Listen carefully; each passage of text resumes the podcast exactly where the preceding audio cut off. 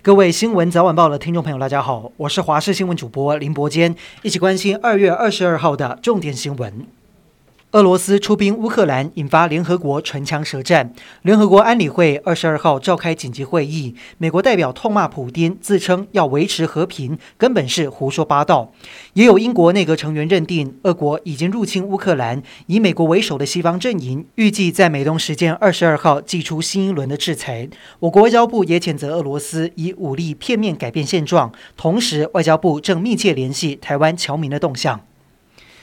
宜兰检方今天大动作，前往县长林子妙的官邸搜索。林子妙还有他的二儿子以及女儿，当场都被带回约谈。县府早上的会议，农业、交通和财税局长都缺席，全被检方列为约谈对象，疑似都跟农地弊案有关。宜兰县前代理县长陈金德爆料，这块地因为违反农地农用规定而被县府列管，进行土地交易时必须负担土地增值税。林子妙家族却为了避税，寻求县府。解除列管，因此被盯上，要展开调查。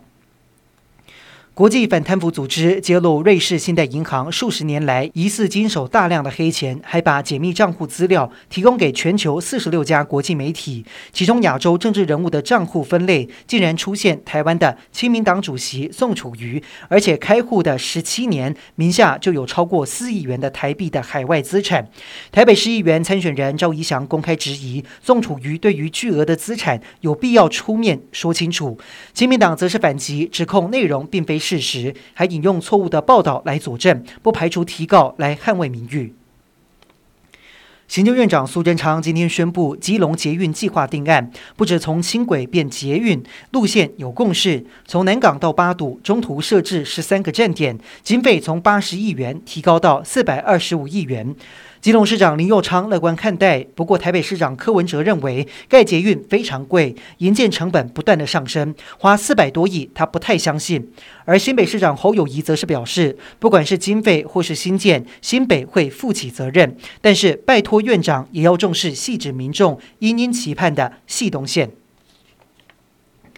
今天宣布新增五例本土确诊，幸好都是框列隔离期间阴转阳，对社会影响不大。而面对本土疫情，陈时中持正面态度，提醒大家仍然要做好防疫措施。而面对全球解封潮，之前说好的针对商务客松绑，指挥官陈时中说，这两天确认好细节，会告诉大家。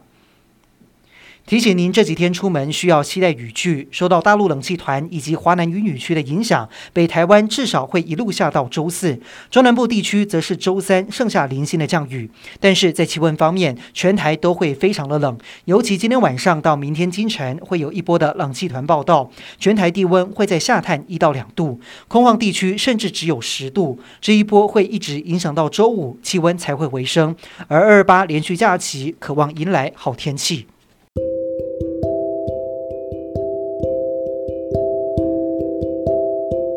以上就是这一节的新闻内容，感谢您的收听，我们再会。